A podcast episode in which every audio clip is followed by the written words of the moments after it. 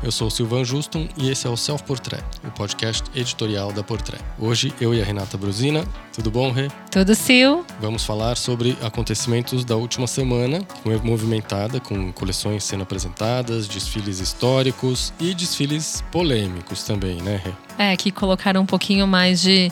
engrossaram um pouco mais o caldo de algumas marcas, né, Sil? Porque se estava um pouquinho já polêmico, é, a gente pode em breve já começar a falar da botega, né? Eu acho a Botega tem dado o que falar recentemente, né? Primeiro foi a decisão de sair do Instagram, né? Acabou a Botega no Instagram, no perfil oficial, agora está se valendo de perfis de fãs, né? Como o New Botega. Depois veio o lançamento da revista digital da Bottega Veneta, que foi um projeto que é um projeto muito legal, né? Bem interessante, que traz um olhar muito diferente da Bottega e, e acredito que também eles conseguiram explorar um, uma, uma estética que talvez por muito tempo Daniel Lee tentava fazer e não estava conseguindo alcançar, porque né, eles muitas vezes divulgavam é, campanhas, alguns produtos, mas a gente consegue ver que nessa no journal, né, nesse jornal é, digital, eles conseguiram expressar muito também nessa nova comunicação né, um novo público que eles querem atingir, que é muito mais street, que é muito mais moderno, que é muito mais jovem, mas ao mesmo tempo eles quiseram levar esse público agora para um lugar que não podia, para um desfile um tanto proibido, né, Sil? É, depois de surpreender um pouco o mundo da moda com esse projeto da revista digital, que é super inovador, e parecia mostrar que a marca está anos-luz na frente na comunicação em relação a outras marcas, a própria Bottega Veneta dá uns passos para trás ao me inventar o tal do desfile secreto em Berlim, no Clube Berghain, que é um clube tradicionalíssimo, super conhecido da vida noturna local, né? Tem um clube histórico para quem curte música eletrônica, mas é um clube que tem uma door policy, parece meio polêmica, casos de misoginia, mas o problema maior acho que não é nem a, a locação em si, né? É o fato da Bottega, sei lá por que, bateu a cabeça e resolveu fazer um desfile seguido de uma festa em Berlim, que está na beira da terceira onda, onde a vacinação contra a epidemia não está lá essas coisas e onde as festas são proibidas, por sinal. E aí a marca me inventa de sair da Itália e levar convidados do mundo inteiro para Berlim. Então a gente ficou meio perplexo sem entender que ação foi essa da Bottega. Pois é, e, e assim, por mais que o desfile a gente até consiga entender que alguns poucos eventos são liberados em Berlim, é, talvez o desfile sim tenha tido alguma autorização, mas a questão da festa né? Não, ninguém está permitido de fazer festa, ninguém pode fazer festa em Berlim. É, então, talvez tenha sido uma atitude um tanto precipitada para mostrar que, de fato, a marca é diferente. Eles fizeram um evento assim no ano passado, né? Durante a pandemia em Londres, que foi quando eles apresentaram a coleção, também super secreta. Depois de um certo tempo, eles divulgaram na internet.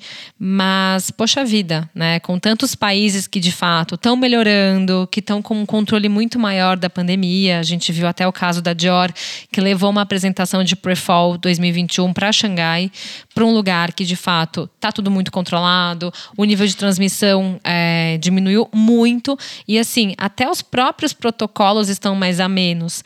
Então é, foi uma atitude, um, no meu ponto de vista, um tanto irresponsável da Bottega.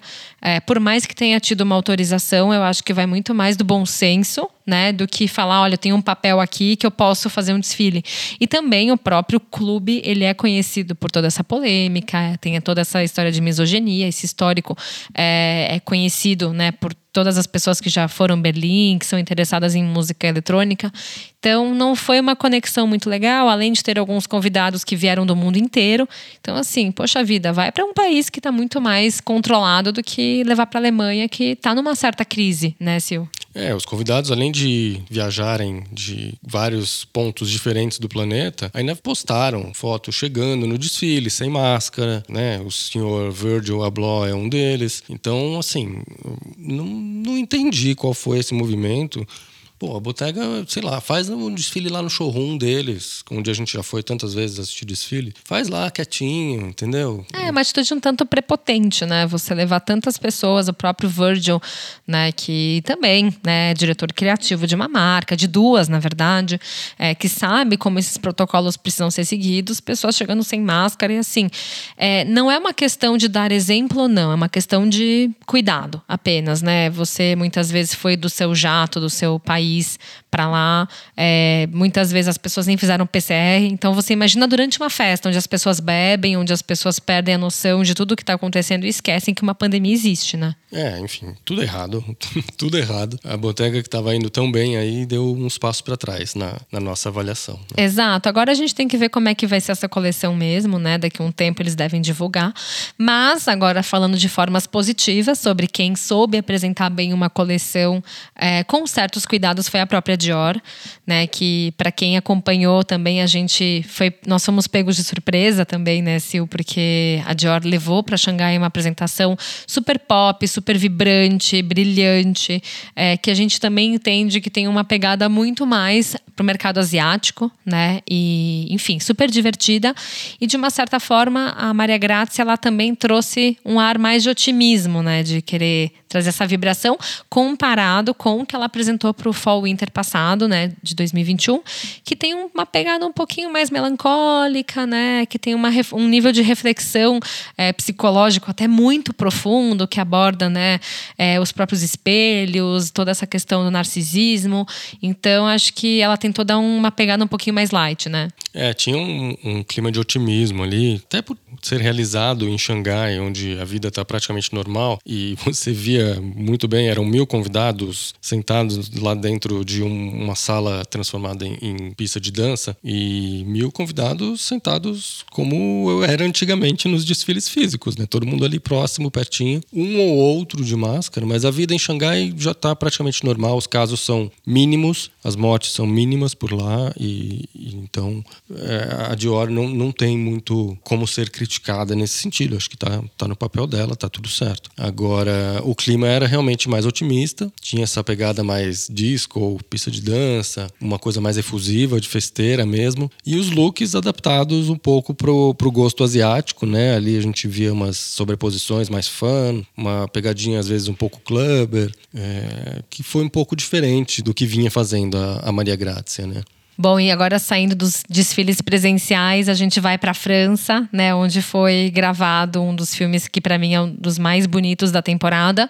É, para mim, obviamente, o da Chanel tinha ganho, mas é, o filme que o Ed Slimane fez para Celine para o inverno 2021, que né, trouxe toda essa atmosfera também melancólica, dando uma certa continuidade. Até a própria apresentação por meio de filme que ele fez no masculino, resgata também o ar da francesa que todas as mulheres do mundo muitas vezes acabam, putz, mas eu quero esse cabelo bagunçado, eu quero esse casaco de chevron, é, eu quero de repente usar um estilo um pouquinho mais à la garçonnet.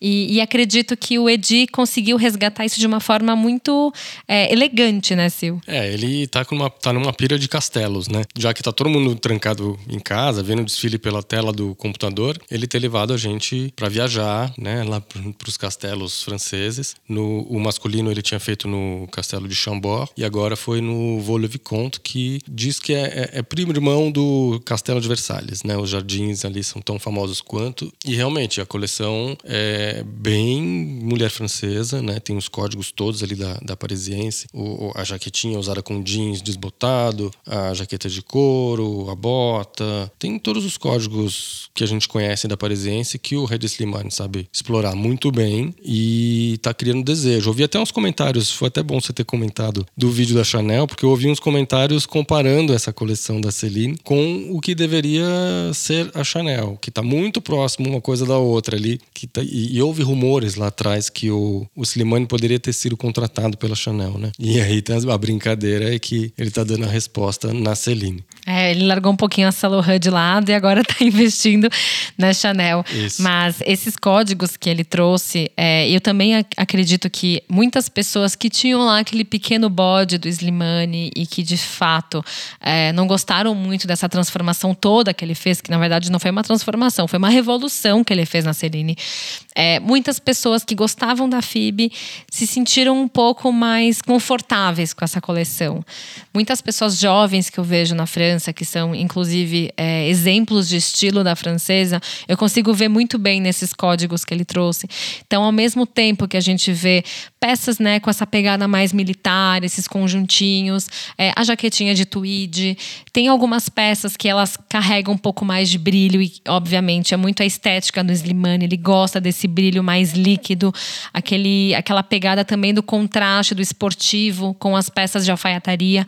Então, tudo isso que ele conseguiu trazer também deu uma, uma certa tranquilidade para o que ele vinha apresentando para Celine e que até um certo ponto era questionável, né? Muitas vezes aquele, aquela geração TikToker é muito legal, só que muitas pessoas não estavam se identificando tanto com a Celine quanto nessa coleção, que foi muito elegante, que trouxe justamente nessa pitada é, do que é mulher francesa para a geração Z.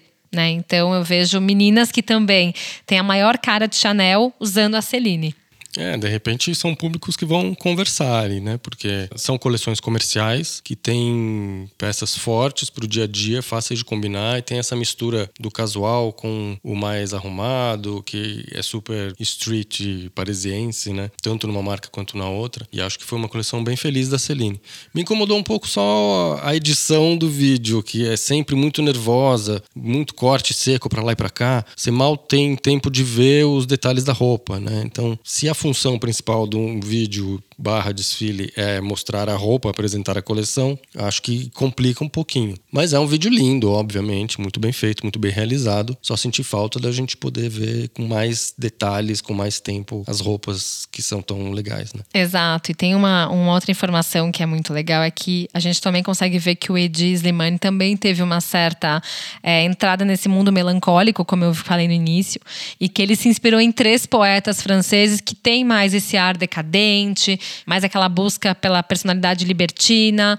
Então, acho que isso também deu uma boa ajuda para essa coleção ter uma pegada mais é, genuína francesa, né, Sil? É, ele se inspirou em Rimbaud, Verlaine e Baudelaire, né, que são três poetas históricos franceses. Inclusive, Rimbaud e Verlaine eram um casal que tem essa mística, né? Que era um casal que polêmico na época, porque eram dois grandes nomes da literatura francesa juntos e é, é, tem toda uma, uma lenda urbana né, em cima dessa relação. Mas mostra que o Slimane está tá numa coisa, numa pegada mais existencialista, né? De, de melancolia, os castelos todos vazios, aqueles espaços muito amplos, desertos. E apesar da coleção ser forte, tem esse, esse contraponto aí com essa melancolia dele. Bom, e é interessante ver que no final desse, desse vídeo tem aquele olhar mais otimista também. Não é tudo tão é, para baixo, tão sofrido. É, no final, a, a modelo aparece com aquela saia de crinolina toda cravejada de brilhantes é, e ela sobe num ponto alto do jardim e ela consegue ver o castelo ela né, cai uma lágrima. Então de uma certa forma por mais que a gente não tenha para onde ir agora né usando essas roupas da Celine que a gente quer comprar para ontem, é, parece que a Celine e o, o Edi Slimani têm uma, um otimismo, né? Eles veem uma forma de que logo a gente vai poder usar. Da mesma forma que muitos estilistas na temporada passada também trouxeram essa pitada de alegria, de vibração. O próprio Julien Dossena trouxe essa expectativa para Paco Rabanne de que em seis meses a gente vai poder pegar essas roupas e sair para dançar. Então eu não vejo muito essa dificuldade, né, da gente conseguir se imaginar dessa forma. Mas esse look ele é muito marcante por quê? Porque ele traz né, essa composição que a crinolina é uma peça antiga no guarda-roupa, hoje em dia ninguém usa, mas o próprio Edi Slimani trouxe isso de uma forma muito urbana, né? Que você pode fazer esse contraste no meio de um castelo, no meio de um jardim. Então vamos acreditar nesse otimismo, né, Sil? Vamos nessa. E quem fez vídeo também meio otimista, em clima de festa, apesar de ter sido fim de festa foi a Saint Laurent, que apresentou essa semana um vídeo muito legal para divulgar a sua coleção de verão 21, que é a que está na loja, que está chegando nas lojas, com três grandes nomes, né? Três grandes atrizes, que é a Charlotte Gainsbourg, que já é amiga da marca há algum tempo, a Julianne Moore e a Chloé Sevigny. Então era um, era um filme dirigido pelo Jim Jarmusch, que é um, é um cineasta que adora uma loucurinha, né? Os filmes dele são meio conceituais, cabeçudos, e, e ele fez um, um, um vídeo que mostrava as meninas ali num fim de festa, chamava French Water, o, o, o filme, e era French Water porque tinha sempre um mordomo parado ali com copos de água oferecendo para elas que ficavam zanzando para lá e para cá num salão, né, numa espécie de clube, é, no, já no final da festa, vazio, com as mesas todas desarrumadas e tal, e vestidas com as criações do, do Anthony Vaccarello. É legal que a Charlotte dava umas desaparecidas, né? Ele olhava, ela desaparecia, ela aparecia. Então é uma pegada bem diferente, né? E para quem não lembra, na temporada passada, o Gaspar Noé que é aquele diretor argentino, apresentou outro filme, né, chamado A World Bathed by a Red Hazy Velvet Light para Saint Laurent. Então, o Vacarello tá nessa pegada também de criar histórias, contar histórias é, de, enfim, meninas que são a cara da Laurent. A própria Charlotte, né, fez uma aparição é, muito legal pro French Water, né? Ela é super cômica também, né? Ela tem essa pegada divertida. Então, acho que foi uma, um caminho legal que ele tá seguindo, né? É, e ele tem feito isso com grandes nomes do cinema, né? Os diretores, as atrizes, é, que tem uma relação já com a, com a marca ali. É, é bacana, é um caminho diferente, né? No, dos vídeos para apresentar a coleção. Não é o, desfile propriamente dito, é uma, é uma historinha ali, é um, é um curta, um vídeo cinematográfico mesmo. Mas você consegue ver bem a coleção e tá apresentado, e é a coleção que tá chegando na loja agora. E por último, mas não menos importante, né? Se a, a Gucci apresentou sua coleção de 100 anos, né? É, a Gucci realizou um filme dirigido pela Fiora Sigismondi para celebrar esses 100 anos. E nessa coleção do Alessandro Michele tinha várias referências históricas aos primórdios da marca, as várias etapas na história da marca. E teve o lançamento tão aguardado e tão comentado da collab com a Balenciaga, que é do mesmo grupo Kering. Que é, que foi bastante especulada né, nesses últimos tempos. O WWD, inclusive, é, deu essa deixa de que a gente podia esperar por essa coleção que iria chegar em algum momento. É, mas o que eu achei legal foi que o Michele ele é, revisitou os principais ícones da Gucci. Ele deu um olhar para trás, então ele trouxe, né, desde as peças que o Tom Ford criou, desde o smoking de veludo vermelho usado pela Gwyneth Paltrow no VMA em 96. É, também teve muito essa pegada dos códigos equestres da Gucci, que tinha uma certa pitada de fetichismo, é, inclusive com um chicote na mão. Mas tudo isso que o Michele está trazendo é muito uma celebração mesmo de aniversário, né? De não é todos os dias que uma marca completa 100 anos, né? Exato, não, acho que é toda a celebração é justificada nesse caso. O, teve uma grande reverência ao Tom Ford, né, principalmente, entre os estilistas que passaram ali, o Tom Ford foi bem celebrado. A estética mais sexy, né, a coisa da mulher mais voluptuosa e depois uma parte do filme meio surrealista, né? Lúdica, né, Lúdica. com aquelas viagens todas e tiveram os cavalos também, que enfim, tem essa referência equestre mas tudo muito com a cara da Gucci, né? Isso também teve, tiveram cenas de beijo que a gente sempre espera, porque o Michele é um grande apoiador do amor, né? Ele usa muito o amor em várias coleções, no que ele fala, nos releases, tudo isso faz muito parte dele, mas essa coleção ela traz também muito daquele maximalismo que o Michele gosta, né? Então a gente vê isso tanto, né, nessa ala das criações que remetem muito a um passado, é, com algumas pequenas alterações, mas a gente reconhece que com tantas salpicadas de, de referências é uma coleção by Alessandro Michele, né? E agora até falando sobre a segunda parte, né, que a gente pode dizer que é essa collab da Balenciaga com a Gucci, é, foi uma conexão interessante, né? São duas marcas fortes do grupo da Kering, mas a gente vê que tem aquela brincadeira do, dos shapes da Balenciaga, né? Os sapatos da Balenciaga, toda essa estrutura com aquele toque Gucci, né? É, parece que a Balenciaga entrou com a silhueta, com as formas. Tem os ombros pontiagudos ali que o Demna Vasalha gosta de explorar na Balenciaga. Os drapeados nas blusas também que puxam para lateral, os vestidos, as próprias leggings, né? Os tailleurs, né? Tem o, o taillerzinho prateado ali com escrito Balenciaga e Gucci estampado. É, enfim, tem é, é meio ah, a casca é, é Balenciaga e o recheio é Gucci. Vamos, vamos dizer assim, mal comparando. Mas é, é, é um movimento meio histórico, né? Que são duas grandes marcas desse tamanho se unindo. Geralmente as collabs são entre, um, são entre uma marca grande e outra intermediária ou menor. De segmentos diferentes, segmentos né? Como a North diferentes. Face, a Liberty, né? Que já fizeram collabs com a, com a Gucci. Mas o que é legal é que, assim, eu confesso que eu não gosto da estética do Demna, não gosto do que a Balenciaga vem apresentando nos últimos tempos. Mas talvez essa, essa coleção que teve a conexão das duas marcas remete muito à primeira coleção que o Demna fez para a Balenciaga, que tem de fato essa pegada também feminina, né, que nos últimos tempos ele tem umas criações um pouco assim mirabolantes, mas eu gostei disso. Eu acho que talvez eu possa dizer que é das últimas criações da Balenciaga que eu gostei, mas é porque também tem o toque do Michele. Então, a gente vê também que tem aquela dosagem marqueteira, né? A Karen querendo promover duas marcas. Porque se fosse algo para ser tão revolucionário, a gente viria Gucci e Louis Vuitton juntas, né?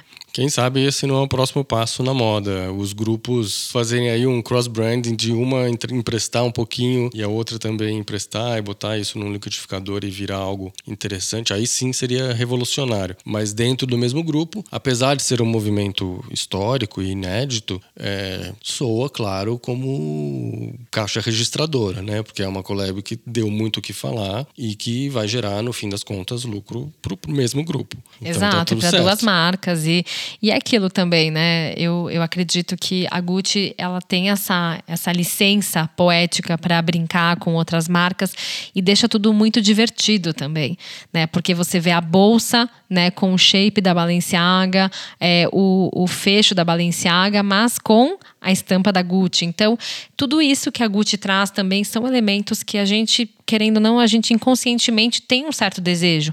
Mais do que a Balenciaga. Eu não acredito que a Balenciaga também seja tão popular quanto a Gucci nesse sentido, mas eu enxergo isso um benefício maior para a Balenciaga do que para a Gucci, né? No fim das contas, acho que sim, porque o, momento, inclusive, era da Gucci, né? É, são 100 anos da Gucci e a Balenciaga entrou de convidada na festa e vai acabar se dando bem, porque é uma exposição bacana para a marca e pode reverter depois em outros produtos da própria marca, né? Que não só a collab. Então, é uma jogada de marketing muito interessante do, do grupo Karen e tomara que não, não pare só por aí, né? Tomara que venham outras parcerias desse tipo, porque é, marca aí um novo momento do mundo da moda de luxo. É, a gente vê que em algumas situações isso é apresentado de formas um pouquinho mais tranquilas, como o próprio Kim Jones está em duas marcas diferentes do grupo da LVMH. Naturalmente, ele faz esse cross aí, mas quem sabe no futuro a gente possa ver. A própria Rimova, que é da LVMH, já fez collabs com Dior, com Fendi. Então, é, não é algo novo, mas no segmento de marcas que trabalham com essa pegada forte de moda, é algo inédito, né? A gente nunca viu nada antes. Mas o que me deixa, às vezes, um pouco sentido é que é, se a gente estivesse vivendo em um outro momento que não fosse de pandemia, essa celebração da Gucci seria realmente histórica, né? Se imagina o que, que não seria essa festa, com o Michele levando um milhão de convidados, é, porque ainda a gente está no ano de celebração da Gucci, né? Os 100 anos vão até o final do ano, né?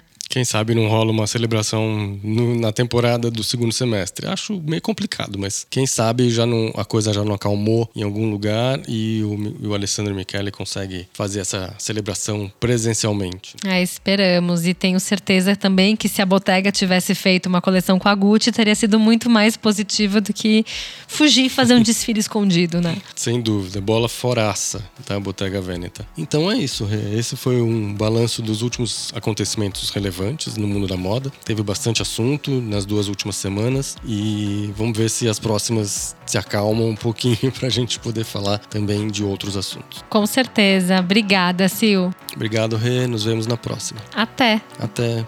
A trilha sonora e a finalização desse episódio são do Edu César e a direção do Alan Eliezer.